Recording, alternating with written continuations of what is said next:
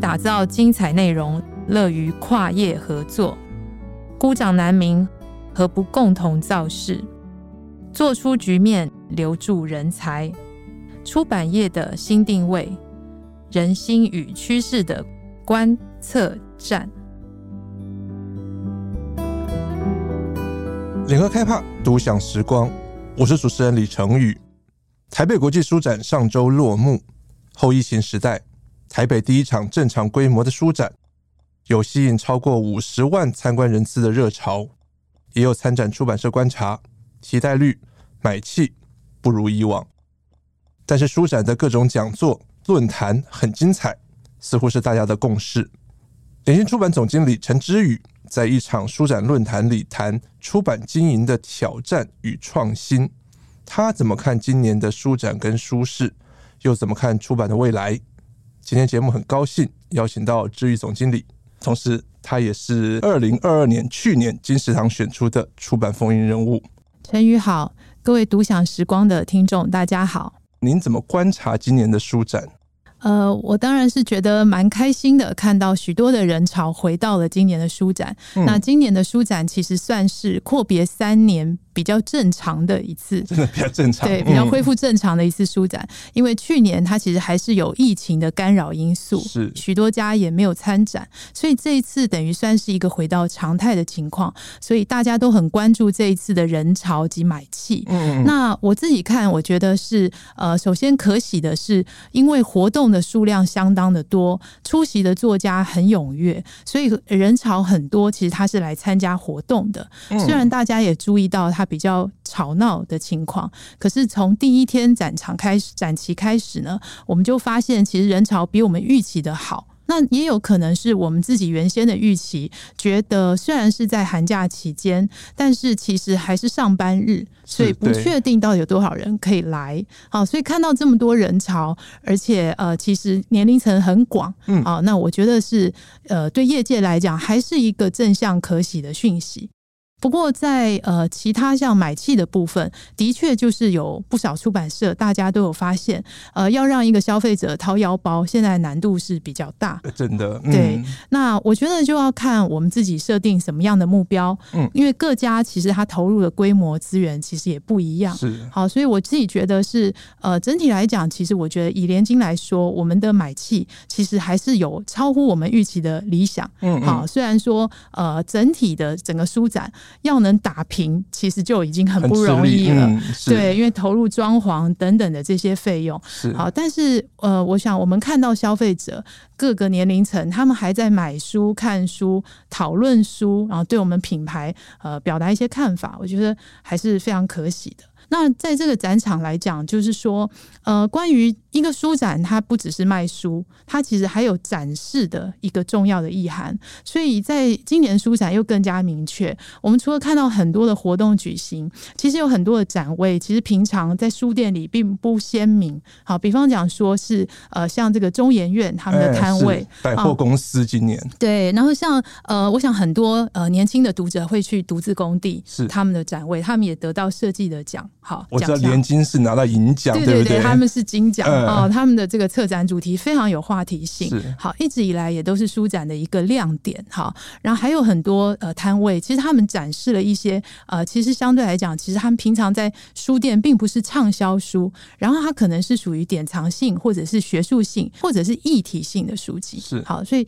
呃这些书籍琳琅满目，那就可以看得出来，其实台北国际书展已经不只是所谓卖场式的一个空间，好，我想各家其实，在经过今年，就更加的可以去理解接下来的书展，在展示上面跟读者互动沟通的讯息是很重要的。它的呃销售必然还是很重要的，嗯。嗯、但是就是说呃，他要看的这个指标是。可能更多元了。是，好像我们也注意到，我们这两天也在呃统计，就发现说，其实我们在这个上周国际书展期间，我们在各通路，好，尤其网络书店，它销售新书销售其实非常明显，好，卖的比以前好。好，那这个会不会有可能是他在书展逛了以后，他没买？他其实拍下这个封面，再去、哦、再去网络书店购书，是，这也有可能。好，嗯、那所以我觉得，呃，他的目的性可能在书以外的啊，包括品牌沟通，是、嗯，好，读者互动等等，它的新的功能其实将来会越来越重要。像一个嘉年华会，是啊、呃，就是说，我想对所谓的全职的作家，就是他比较重视写作的作家，嗯、他也会很重视这个场合。如果他的出版社没有参展，或者没给他办活动，好，我相信他也许不会说什么，但他心里多少会有点 在意。对，因为这个对他来讲，就是可以看到有那么多的作家。齐聚一堂说书啊，然后谈书这些，是对，我觉得场地空间大小这些这是一回事哈，但是怎么样让作家，尤其是专业的作家，他在这样子年度的盛会里面跟他的读者见面，我觉得接下来也会成为出版社他一个呃会去考虑的一个重点。刚刚这样听下来，觉得至于总经理，您从今年的书展对于未来，感觉现在是个很乐观的状态。对，但是您要讲的是那个出版经营的挑战，所以没有挑战的话，就是一片光明。呃，我觉得挑战就是很大。我想，如大家所想象到的，出版的最大挑战，当然现在书非常难卖啊、嗯哦，没有绝对没有以前好卖啊、呃，更不用说这几年有这么多的啊、呃，这个你说呃，YouTuber 啦，好，其他 Podcast 这些其他获取知识的来源。那他是否要花钱去买书？嗯，他有没有注意到这本书的存在？而那本书对他呃是否是需要的？包括他要花时间，他不只投入金钱，他有投入时间要读完一本很厚的书，这些都是消费者他现在有新的考虑。大家要争取消费者、读者的眼球的东西、时间的东西太多了。对，那也也加上说，台湾整体的阅读风气，有些读者其实越来越不想多思考。当然，我们知道有重度的读者，他其实一直存在，而且可能他读的越来越多啊。但是，就是有很多人其实他不看书的。那这种情况下，这个挑战本身就是非常大的。那那当然也包括我们行业里面其他的考量，包括说呃数位化转型，你是否有足够的资源、足够的人才，以及你要怎么样在这样的环境跟趋势里留住你现在的人才，好让他知道这个行业的有未来。你应该继续在这里打拼，所以像书展，我自己来看，就是说我一开始就没有办法去设定所谓啊买气一定很好的目标，啊，因为我知道这个东西太难料了，好，也也不是只有书展，台湾各地的。你要在这个金钱或者呃消费者时间都是在抢资源，你很难说会如何。那可是我高兴是说，这个人潮你看得出来，还是有爱书人，他愿意走进来。其实他只要愿意走进这个展场，那已经是第一步了。呃，那这那其实就是某种振奋的事情。那至少可以激励我们做书的人。人潮跟买气，大家还是会很在意，对不对？您用这个《孙子兵法》里面这个“势”在形容出版产业哦。您说，呃，目前的对出版业来说，这个势、形势或者是情势，并不在出版业。然后您举了一个很有趣的行行业做对比，电动车的行业，大规模的势可能在具有非常大的未来性的这样电动车，那某种程度不是在出版业。我们刚刚说，民众阅读可能买书越来越少。那您并没有这么悲观，就像刚刚陈宇所提到，我对于这个行业的部分，我、嗯、我特别的在意啊。是呃，我想整个内容行业也不只是出版，包括媒体啊。嗯，做内容行业的其实呃，你其实在这个阶段挑战就是很大的啊，因为内容及资讯量都是爆炸情况，什么样的资讯对它是有用的？好，这个其实竞争的太多了，是好竞争太多。那当你的整体趋势是这么大的竞争的时候，我们做很多事情，其实我们努力十分好八分，可是我们最后得到的成果回报好回收，其实可能只有五分。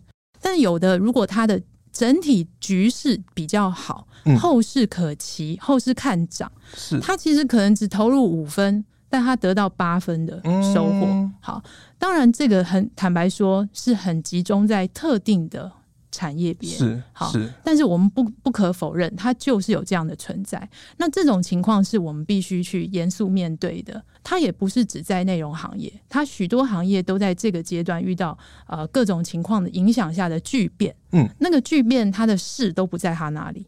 好，他这种情况下，他如何继续下去，然后开创新局？那回到您刚刚说的，那我何以还保持某些这个乐观？乐观在我看来，就是所有行业其实它都事在人为。嗯，好，然后。这个你相信你自己及你的团队，你如何 build up 一个它能应应未来的团队？这是我们的功课。好，是我我甚至认为，即使是那种像电动车、医疗产业，或者说这个绿能产业，他们即使是如此的后世可期，如果他的呃这个主管、领导者及他的团队没有办法好做是一个好的团队的话，他恐怕也没有办法享有太多的红利。嗯，好，所以我觉得事在人为是首先的，这是我们可以自己可以掌握。那再来就是说，回到出版或内容的行业，它这个行业是古老的、历史悠久的行业，没错，没错。所以越是资讯爆炸，越需要有人精挑细选。好，所以我们的行业有我们的价值、意义以及我们的优势。好，我们其实可以带给别人，呃，当他在这么多资讯的情况下，某种方便性。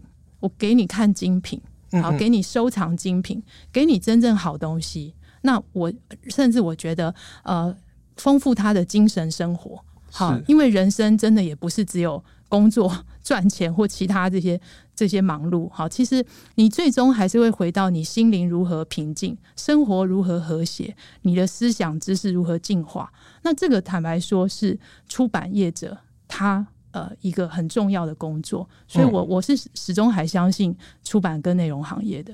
用您的形容的话，就是造势，对不对？势既然不在出版行业这一端，那我们就想办法去造势。这个造势的势是市场的势，还是那个是刚刚谈谈到势力的势？呃，都是，都是，都是。那我们可不可以从产制端，好，编辑出版这一端来看？联经最近做了哪些造势的努力跟尝试？我始终是觉得说，我们每个出版社其实它的转型之路是不一样的。如果是媒体或呃这个纸媒及电子媒体，我我们。不好说哈，我就就出版社这件事，因为出版社的出版品的选择，牵涉到你一个出版人的品味，跟你累积的路线、你的过去的 backlist 等等的，呃，还有你经营的作家，所以你的风格每一家其实不一样，你的读者群的 profile 可能也不同，所以你的转型是不一样的啊，这个是我首先会这么认为。联经本身是一个人文好文呃文学历史社科背景特别重的啊一个出版社好，所以常常给人一个形象较为严肃好，但是呢、嗯、文史类的比较严肃书对，但是相对的，其实读者对我们的期望及信任度也是很高的。好，这是我们很大的一个品牌资产。所以在我们转型的时候，我们近年所做的是，我们第一个还是首先要知道我们到底是谁。所以在人文学术这件事上，嗯，我们是更深化，我们并没有不做，并没有少做。好，包括我们去年到今年，我们出了语音识文集，是好是二十九册之多的这样子一个大量的一个著作。所以，呃，像这样子的，然后包括我们的学术书，好，它还是占我们全年新书的占比有将近三成。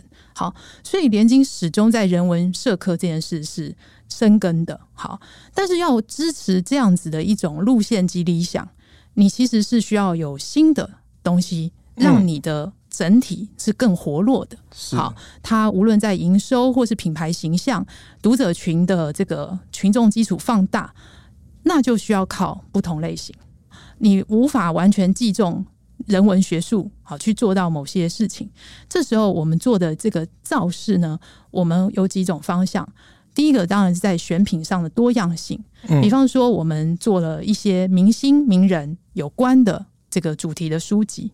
林依晨阿豹。是林依晨阿豹。啊，然后呃也做了白嘉琪，嗯，做了这个石之田。是。好，那他石之田是新生代演员嘛，好，那我们也做这个日本乐评人。呃，做这个 Mr. Children 他的一个主题书，那这些的这样的主题，在以前其实是联经很少出的，是。对，还包括我们几年前做了彭正明啊，棒球明星恰恰，好，这个其实那大家不会想到说，哎，联经会出恰哥的书，对对，所以其实这些都是我们在尝试一种借势或者一个造势。好，那另外呢，我们还做的就像说，哎，比方说我们在童书上，嗯，虽然我们其实人数不多，编辑人数不多，但是我们呢，去以这个跟这个群众集资，好来合作来做新形态的立体书。嗯，那这样子一个募资案，其实也让我们联经童书的声量放大。好，然后我们其实有呃七千多套的一个台湾地图立体书的一个销售。好，大家才在那个案子里面也认识到联经。好，那包括我们做线上课程，好，我们做了相当多门的线上课程。那这些其实都在我们的转型上面，其实就会看到说，哎，我们从主题到这个。呃，载体的多样性啊，其实呃越来越多的形态啊，以及我们经营联合文学杂志，是那他们在转型上也有许多的努力。好，这些我想整体呃累积起来，其实就会让人感觉到说，哎，联经好像进入了一个新的、比较新的一个样貌，比较年轻的感觉。对对对，所以其实您刚刚讲到说，呃，在这个部分的造势或者说转型，年轻人怎么样让年轻读者？跟对联经的品牌，嗯，有这个认知，嗯、甚至喜欢。好，那那这个是我们坦白说，我们这几年很努力的事。包括我们这次在书展的现场，我们改变了以前比较偏向卖场的这个设计方式，而是以卓佩欣的绘本。渔夫和他的灵魂，作为整个主视觉，嗯、那很多女生、年轻人，他看到这个摊位，其实连经对他来讲本来不是一定来逛，可他注意到了，然后他走进来，然后他发现联合文学的封面是《灌篮高手》，嗯，可能会拿起来看，是，然后注意到旁边有郑丽君部长翻译的这个《小王子》，是，好，这是算是经典的文学，然后有韩国小说家的这个呃作品，这种比较年轻化的文学，他可能就留下来。好，所以这是我们近年来在年轻化方面，其实也做了很多的造势。会担心我们旧有所谓那种文史严肃书的忠实读者看到啊，我们出了明星书，会有不舒服的感觉吗？还是说，哎，他们会觉得，哎，联经怎么了？会，我们其实一直还蛮。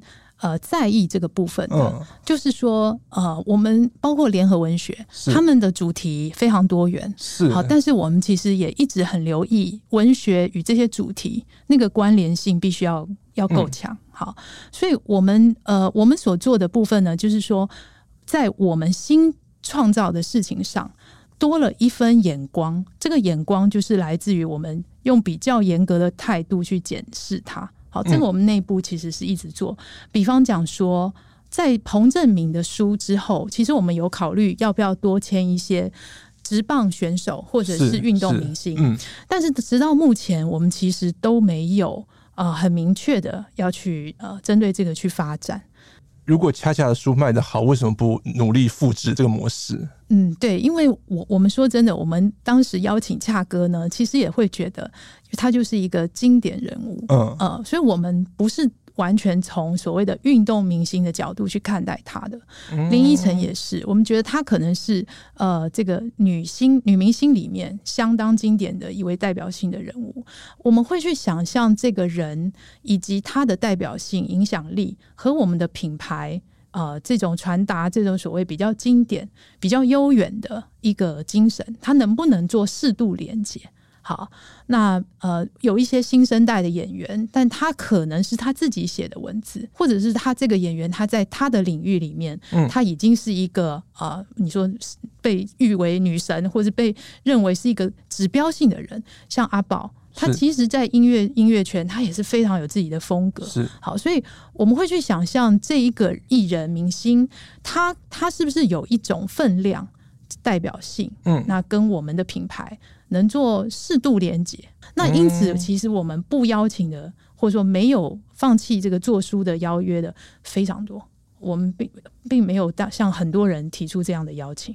可是我们会担心，比如说这些买了，不管是买了阿豹，买了林依晨的书，买了恰恰的棒球迷、职棒迷，或者是我买了这一期的联合文学的《灌篮高手》的封面，他还会留下来吗？还是说我就是？这一波风潮之后，我就走了，我就离开联经了。所以我们在思考这件事的时候，其实我们自己的态度是要很清楚的。嗯，嗯，你是昙花一现的玩票性质的，你是纯粹做销售的，嗯，还是你背后其实有一个思考的。呃，就是你在这个领域上，比方说回到这个直棒这件事，相对来讲，我们或许在这件事上并没有太大的这个生根。好，嗯嗯，可是我们当时就做了一个事情，就是说，呃，我们其实是有留着 QR code 在恰哥的书，好，他就举办一个活动这样子。其实我们当我们收到这一些读者的回响。好，就是他们参加这个活动，其实我们仍然取得了一个有机会未来可以跟他们做互动的联系方式。好，嗯、那当然这个就要看，我们并不会说啊，所有的书就什么就乱推荐给别人。但是如果有适合的人，比方说恰哥，其实他呃接下来可能还有其他类型的出版计划，我们应该就会联系这群人。所以过往其实他可能是在博客来成品买书，我接触不到他。好，但是联经现在也不断的用很多方法，试图直接取得读者他的联系方式。将来我们进一步直接投其所好，给他想看的内容。好，林依晨如果喜欢林依晨的书，他有可能喜欢心理励志的书。那联经一直有出心理励志的书，也许就可以推荐给他。您所谓出这些明星书，您也有提到说哦，不是，呃，我们光是用这种销售的期待去蹭所谓明星的热度。您希望明星也可以透过在联经出版一些书籍，跟联经一起成长。我其实因为自己参与了好几本这样子所谓的名人书，他们的合作，在参与的过程中，我其实从他们身上我也学到很多。我们隔行如隔山，看他们觉得光鲜亮丽。他们其实每一个人的成功都不是偶然的。我早年也做过一段时间的影剧记者。我做记者的时候，我跟他们的互动可能没有那么深。就当你做一本书，你就像是一个陪跑者，你会跟他跑一段路。那你跑一段路过程，你就知道他在进与退、做与不做，很多思考之间他是怎么看待的。所以我在相处的过程中，我就知道他们今天能攀到他们这个领域的顶峰，其实他们是呃非常有为有守的名名人。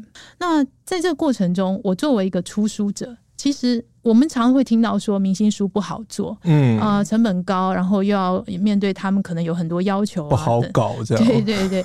但是我自己在看，就是说，如果你真的很想为一个人出书啊。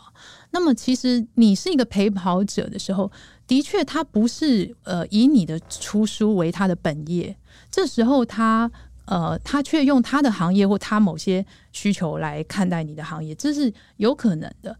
但是，你也可以因此呢，用你的行业去影响他。好，像比方说林依晨的书，他卖得很好的时候，其实我有跟呃经纪人说。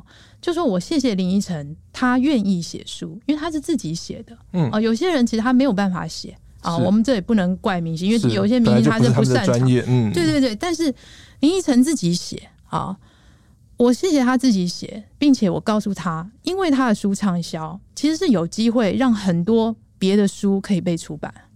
也就是说，今天我们当我们在某些书取得好的成绩，我们就更有信心再去做，比方说心理励志的书啦，或者甚至说某些其实知道它其实不会畅销，但是其实它是很重要应该出版的书。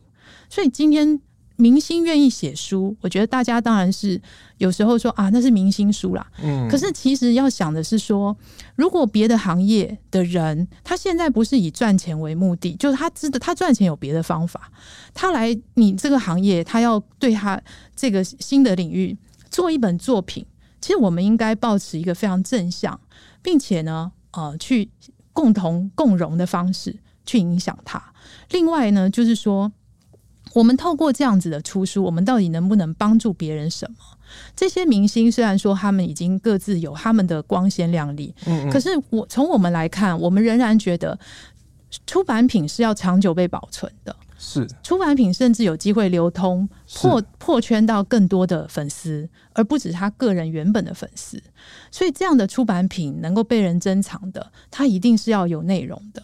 这样的内容其实对这个明星来讲或艺人来讲，他能不能是有一个升级的机会？无论他从书封的设计、主题的设定、内容文字，或者是包括摄影照片等等，还有宣传的方式，他能不能跳脱传统对明星书的印象？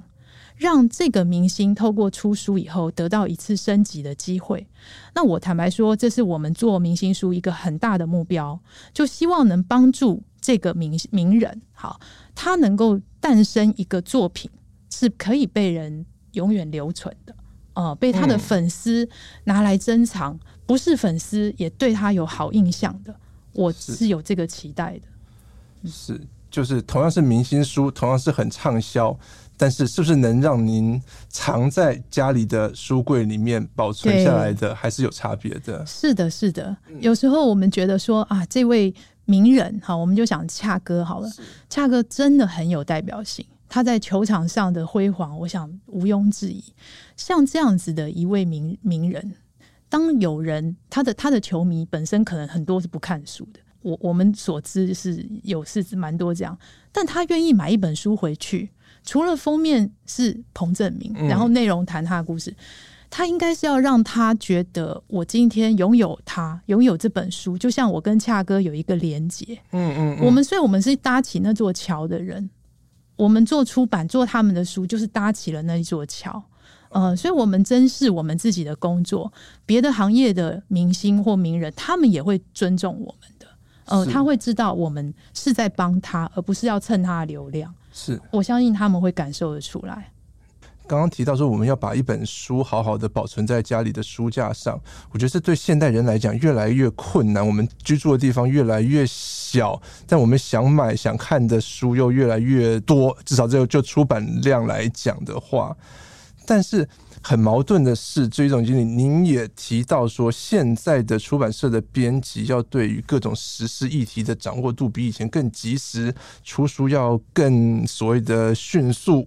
以前我们之所以会必须保存一本书，是因为我们觉得说，哦，它是经过充分的思考、写作、编辑，然后里面的呃知识也好，里面的可以保留下来的内容也好，是我可以好好保存在我的书架上，一看再看，一翻再翻，几十年的。但是如果我们的出版的节奏越来越快，甚至像您所谓的出版社编辑的杂志化，像杂志编辑一样这么紧跟时事。会不会书籍的这种够分量的感觉，够容我去珍藏的感觉越来越少？这是矛盾的。是我我觉得，虽然说概念上可能会有这种矛盾，嗯，但我自己认为它是并存的。嗯、呃，完全是看主题的。有些主题它之所以有这个需求，它是受到时事议题的影响。是，比方说疫情，好，嗯、疫情来的非常突然。人们其实是茫然未知的。那我们在漫长的疫情期间，无论从封城，包括甚至包括医疗人员他们第一线的这个经历的这个痛苦或辛苦，好等等的，呃，其实它是很多跟这个新闻。话题其实是在一起的。那这个时候，其实有一些呃出版品的诞生，好，包括联经自己赶工作出来的某些书籍。那当然，他他会出版。其实我自己认为，就是说，他要补足现在新闻杂志媒体的不足。他仍然是以以一个书的形态啊，然后提供一个比较深度的视野，好，让读者可以去阅读的。但是，他的确在保存性上。它没有我们原本的人文社科书那么高，嗯就是、这样子。对对对，那我自己在看，我其实觉得说它是可以并存的，因为这种比较呃及时性的议题性的书，它大概呃书量能出版的也并没有非常多。啊，它还是会跟着当代人们人心的社会的需求啊，比方说战争发生了，然后所以大家所以战争相关的书突然就卖得很好，然后可能我们有相关的议题，啊，可能就想办法尽快把这样的书诞生出来。它是有特定的大的事件，好，其实比较有可能有这样的书好会出版。好，那平常我们呃例行来讲，我们。出版书籍呢，呃，其实还是比较希望它呃是比较很久的主嗯嗯嗯主题及内容，要放在书架上面的。对对对对。但是作为一个呃，即使像说你说《武汉封城日记》那样的书，嗯嗯、我觉得它仍然是一个可珍藏，它是一种时代的记录，呃，是一个当当时那个实况的一个记记载，而、呃、我觉得它是有不同的意义。所以，如果我们说，呃，现在人的这个藏书空间越来越小，电子书未来的发展，您一定很乐观，对不对？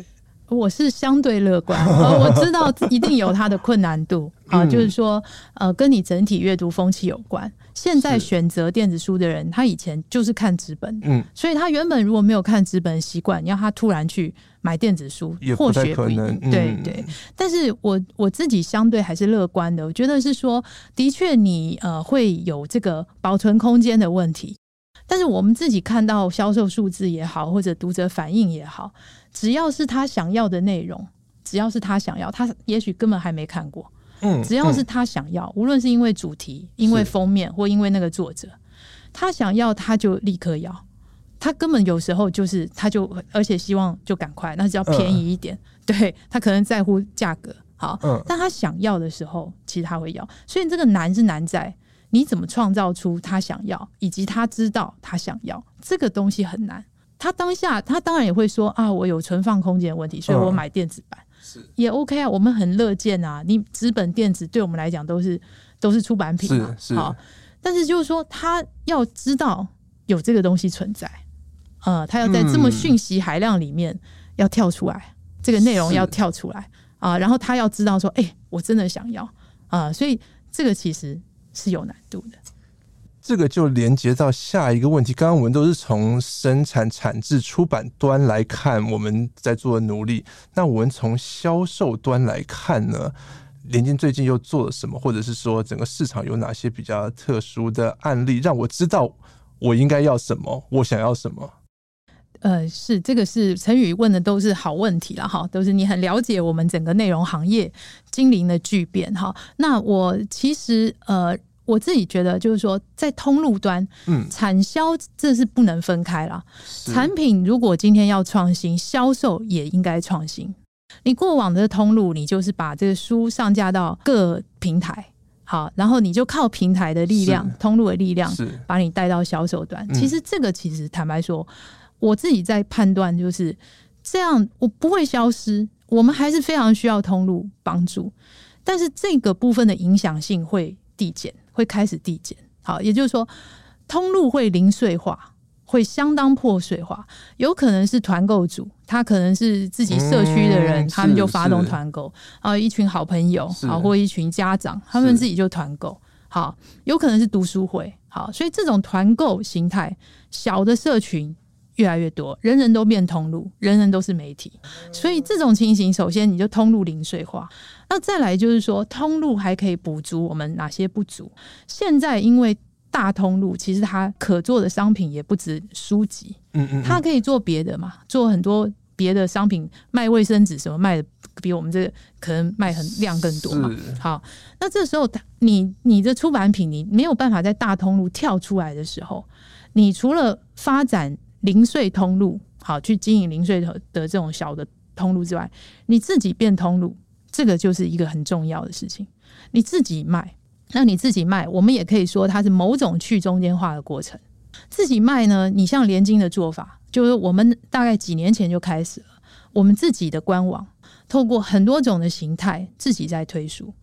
我们不是只是看业绩，我们也看品相，到底哪些品项是我们推得动的。好，我们并不是所有类型的品相都推得动，好，因为连金的人文风格还是太重，是，所以这种重呢，会影响到你在社群上的效果，啊，不是我的商品力不足，是就算比方说林依晨的书，你用连经的粉丝团推，那绝对是的，你接触了，就是我是要来看语音时的，你推给我林依晨，对对对，所以这个坦白讲就是说。是你连经的调性。好，所以上次我们分享到，我们图解诗经这一本书，他们可以在我们自己官网卖掉一刷，在其他的通路可能没有单一通路可以卖到这么好。是好，那你联经可以让人有这个想象，好，就是你在人文社科这部分，你接触得到这样的群众。所以你自己变通路，这是首先的。再来就是说，你还有没有新通路？比方讲说群众集资，我们前面刚才讲的，其实我这个就是我们跟贝壳放大合作的案例。嗯、那我们跟他们陆续合作好几档的群众集资。啊，当然联经也跟泽泽还有其他的单位合作过。那但是跟贝壳放大合作案例是比较显著的，好，特别取得了一些比较好的这个成绩。那我们在看群众集资，也就会发现新通路的诞生。好，就是你可以有新的思考，就是说你你不用去设限说，哎，你原本做的东西就一定是啊放到某些通路里。你可以重新去想象，针对你的品相，它可能要接触谁，那你希望达到一个什么效果，及说出一个什么样的故事，找新的伙伴来完成通路这件事情。这是我觉得呃，也是也是创新的一种机会。谈到这个群众募资。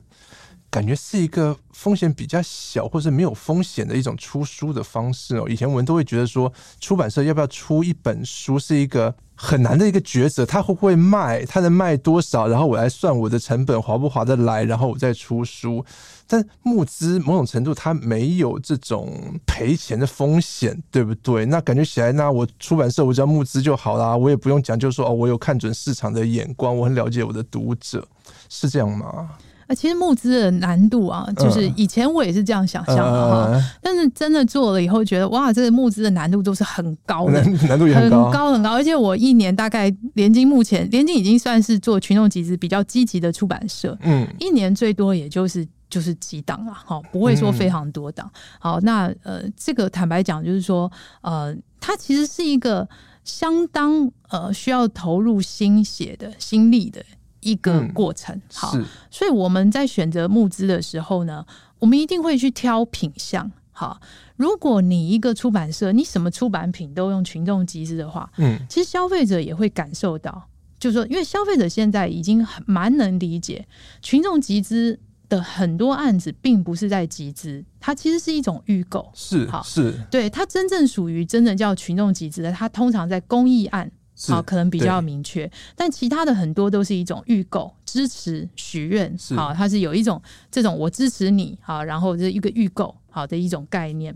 所以，如果呃你出版社你的出版品要用群众集资，你首先你就要了解说你的销售的数字是一清二楚，因为这个他们群众集资这个运作是这样的，它会让大家看到你卖多少本，嗯，所以你自己心里要有底，就是说。你你这个数字是要被公开的，呃，所以有一些因为像有的作家，他一定不愿意这样子的。哦，呃、对对，他想，那那那还有就是说，你的品牌特性，什么样的出版品你放群众集资，如果是很一般的，那你对群众来讲说，你这个出版社，就像你您刚刚提到的。他可能会觉得说：“哎，那你是不是连这个资金都没有嘛？或者说你连这个都 你都不想出钱吗？啊，你连你连经以你的品牌，你是不是连这个都不想出钱？啊，所以你要让消费者觉得说，你做这件事情真的是在集众人之力达成一个呃有一个好事，好创造一个好事。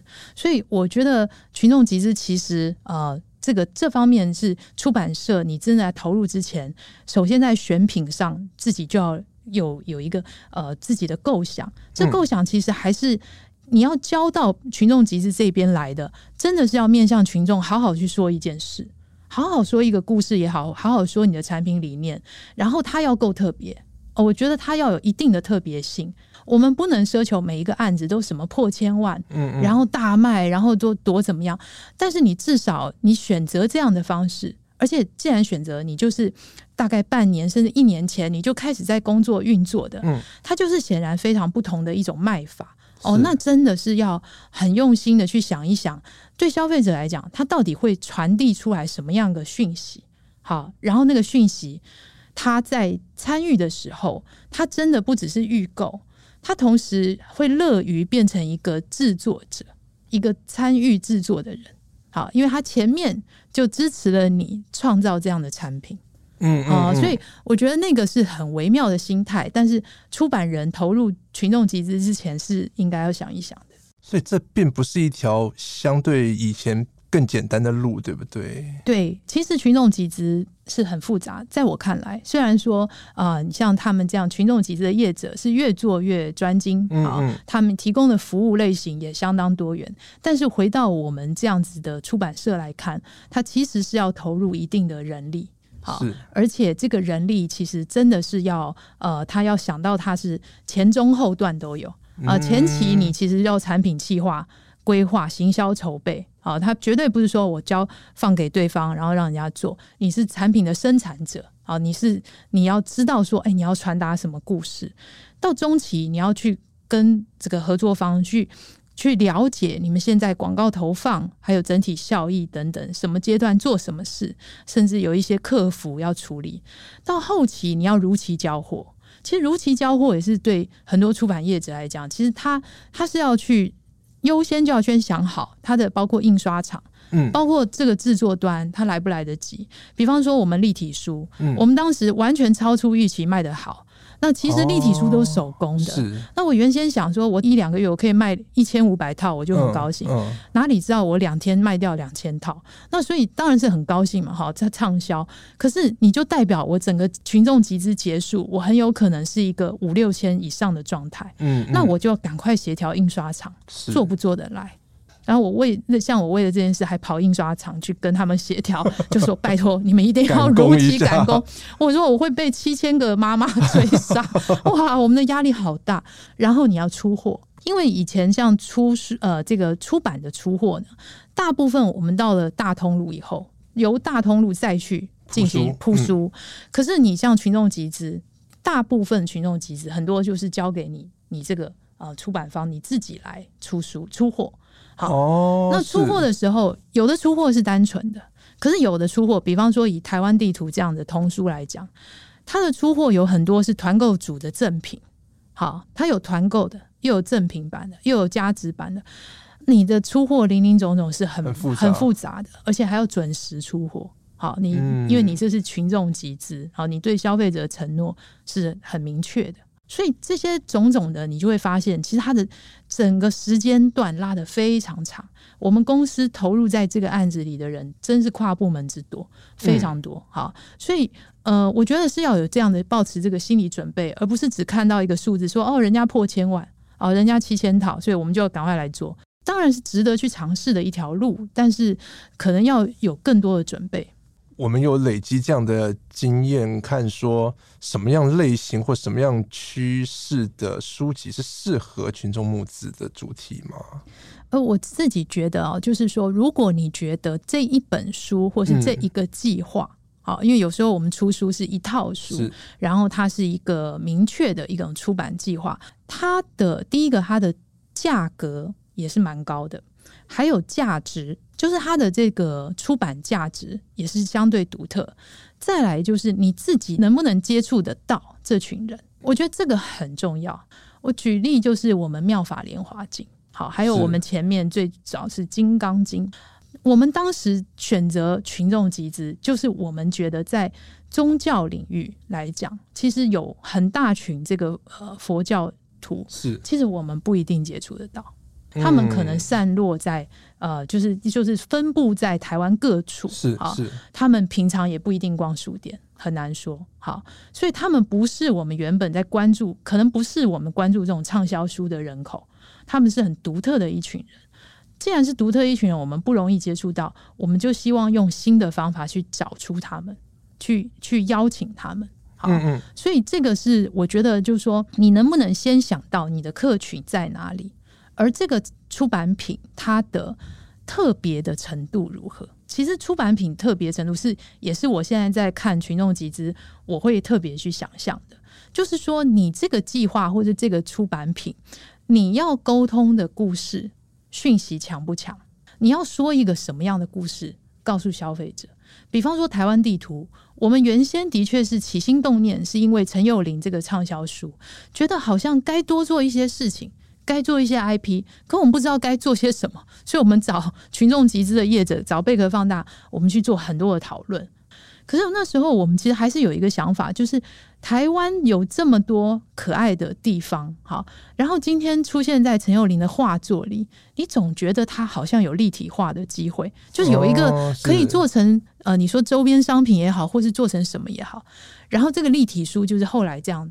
探讨出来的，嗯嗯。嗯、好，所以那个时候又遇到疫情，在我们推这个计划的时候遇到疫情，很多家长其实他没有办法带小朋友呃出远门，好，那他可能就会觉得说，认识自己的家乡这样的一个主题是他这个阶段愿意跟孩子分享的，嗯呃，所以我觉得有时候呃，你说一个 timing 也好，或是就是你这个产品要说一个故事也好，你如果不方没有办法好好的透过大通路。好，或者你一般的脸书粉丝团就去做到说故事这件事的话，群众集资往往是一个蛮好的一一种尝试。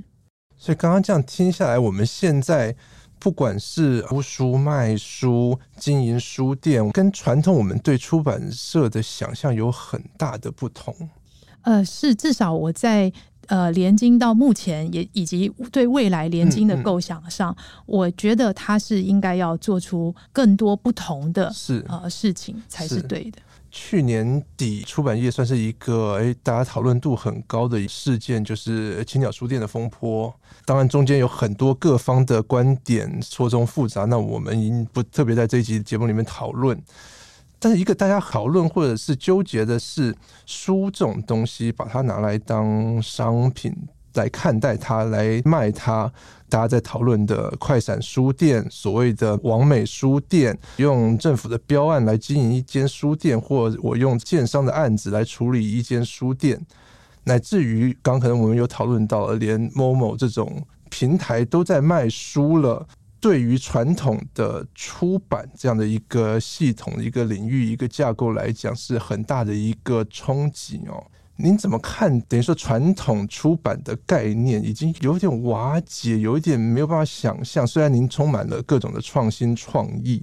我觉得我们现在在这个时代，其实你要保持不变，其实坦白讲很难 很难很难。你其实呃，最好的就是让你的创新，或者说你喜欢创新这件事，变成你一个持续的事情。好，嗯、你接受它，就是变，就是你的一部分。好，那有时候倒不是说呃这样就一定叫做好，而是你因应这个时代的变化，不然你会很受干扰。你一下被这个脸书又分走，一下被 YouTube 又分走你的群众，你就会觉得大家好像不看书，好像到处都有人在抢我的生意，我就是这个卖书越来越困难，你你你就会越来越负面。所以让你自己保持正面乐观，好，包括你的团队保持正面乐观，首先就是我们去接受。就是因为真的也不是只有我们出版或内容行业难做，各行各业很多，而且各行各业都在玩新鲜的东西，都在他玩新鲜，也不是他不见得是他乐意，他也是求生存，所以大家求新求变求生存，这已经是我们现代人的必然了。在这种情况之下，我们再去看我们所做的事情，我们可以让自己的接受度可以更大一点。像您刚才提到的经营书店。好，或是卖书的很多方法，它的确是在这种情况下会出现许多的变形。有的时候，其实我们也很难讲说啊，那样叫做好或不好。好，它有时候就是呃顺就顺势就诞生了，或者说有啊有些人他可能有这样的一个呃能力、资源、条件，好，或者有有一些单位他有这个需求，他就找上某些人，那可能就因此就创造出某些事情。我们。的确会看到这样的事情，你说这一种混种形态、变形的创新持续发生，那我觉得是我们是保持开放态度是没有错的。我们应该在这件事上给予这样的事情一个比较开放，并且呃积极的认为说，哎，我们应该乐见某些新的事物诞诞生，它某种程度可以让我们的出版行业变得大一点，内容行业变得有趣一点。照理说，我们应该是要要这样的，但是这之中其实它是并进的，有第二个部分的事情，就是我们必须理解，充分理解这个行业的本质。这个坦白讲，也是我自己对我个人以及我们同事，我也会很在意的去提醒这件事。你这个行业的本质，比方说联合文学杂志，你是文学媒体，嗯，所以你是为文学而服务。如果今天你做了《灌篮高手》的封面，可是你的企划内容，没有让人产生他对这个内容更深刻的一种感动，没有真的进入井上雄彦他一个创作的时空里面，让人觉得与他的回忆产生连结。如果你没有办法做到的话，其实读者是很精明的，他会感觉到你在蹭流量。今天的我们的联合文学的畅销这一期《灌篮高手》，是他的确是用了这个封面，但是你看了他的内容，你还是会被感动。他是以文学说故事的方法去做了这样的企划，我们不能说他完全的是文学性很重，可是他我相信对很多买杂志的人应该是不会觉得不好看啊，他应该会觉得是有意义的。另一方面，你说会不会有不同声音？也难免会有啊。有些人对文学媒体还是抱持一些期待，是啊，怎么会用漫画哈，或者是什么？但这个时候，我其实觉得你没有办法去说服每个人，但是你心里知道你是在为谁，你的核心的呃在为谁服务，以及你这个行业的本质，你是要看得很清楚的。以出版或是文学，或是在媒体行业，有一些是底线，有一些是本质的东西。好，你甚至为了这些保持这些本质的东西，牺牲掉某些更畅销的可能，这有时候都是必须的。我们现在端出来的产品都是我们最终的选择，是。可是其实我们内部自己就知道挣扎的东西跟放弃了多少东西。好，我们有很多东西都知道是我们不能碰、做不来的。而即使如此，因为以联经的品牌或联合文学杂志，读者对我们还是抱持高的期待及期望。嗯，我仍然觉得，呃，即使我们到现在这样子去想办法做，还是会有一些人也许有不同的看法。我不会这么认为，我们就完全是大家都看到是我们好的一面。好，我相信也许有些人对我们的创新或者某些做法不见得是赞同的，但是我也觉得那是没有关系，因为呃，我们没有办法满足每一个人。好，我们只要知道说，诶，我们自己到底在做什么？好，不要在这过程中，呃，只看到我们想看的掌声，然后迷失了说，诶，我们到底是谁？自己都不认得。好，就像我们出明星书，可是我们。还是很看重人文学术，余英时文集可能真真的就是我们二零二二最重要的作品，好，最最重要的出版品。所以，呃，即使是如此，我觉得，呃，我我觉得那条线是很重要的，呃，而这之中，我作为一个比较主张积极去跨界的人，嗯，我自己觉得有一个事情是我们这样的人的一种责任。当你再去与异业沟通合作，在带领团队想办法创新的时候，其实是要让不同领域的人理解我们的生态，并且知道我们的底线。比方说，我们联合文学与森永牛奶糖的合作，其实我们在与他们沟通的过程中，其实森永是非常棒的一家公司，他们很积极的做很多跨业的联名，但是他们与文学媒体，我想这也是很少见的，应该是之前没有过的尝试。嗯、那我们其实，在包括作家的邀请，以及作家呃这个诗句的创作等等，联合文学的同事是要去邀请作家的。好，那这之中，我相信厂商其实他们多少，他们也有一些他们的需求，好，他们的目标，好，或者他们对设计的图像，他们有一些想法。那这之中，其实联合文学他要去扮演，他真的不是说只是把他们 logo 或者是诗就放上去，他是要做一个整合者。那这之中的沟通是很多的，呃，你如何让作家觉得他，呃，他真的还是在创作？哦、呃，还是一种创作，而不是觉得哦、呃，我是一个好像接了一个商业案。呃，我觉得这个是必须由中间你扮演桥梁的这个团队，你要有这个责任。哦、呃，你你你就是串起两方的人，这两方其实原本他们是没有相连的不同领域，没有交集的。对，而且我们必须某种程度的去尊重属于异业的那一方，他有他的行规，他有他的商业目的，他有他的需求。我们既然是中间方，我们要把两方的难度好，我们要去克服，不然我们就不要弄联名。嗯、说真的，就是这样，你就是做不起这个生意，你顾不好两边，你会做不起这生意。那你不要去一天到晚讲着说你要用联名创新，你就不要去想这样的事情。你既然要做，你要把两边顾好，这个才叫好的合作。这个是我认为，我觉得是我，我觉得我们还是要积极创新。我也相信出版界、书店界抱持的这样的开放态度，因为这几年我们仍然看到许多好的啊、有趣的，好，包括您刚刚提到，其实很多东西还是让人亮眼的，社会是还是有相当的接受度。包括我们的行业，他们是有还是有很大的开放度，好去接受这样的创新，不是一开始创新大家就把你打掉，嗯，嗯，不是今天灌篮高手联合文学用了，然后所有人把你骂死。其实我觉得我们的文坛有相当的开放及包容度，但是我们那个线是自己要守的。哦，你你守的不好，或者说守的有点没有注意到或忽略了，你就很有可能就会遇到这样子的一些挑战。最后想问您一个问题：您觉得为什么现在还是有人愿意买书？您这是一个非常好的问题啊！我们尤其经历过六天的书展，看到那么多人来买书的时候，很感动的啊，各个年龄层都有。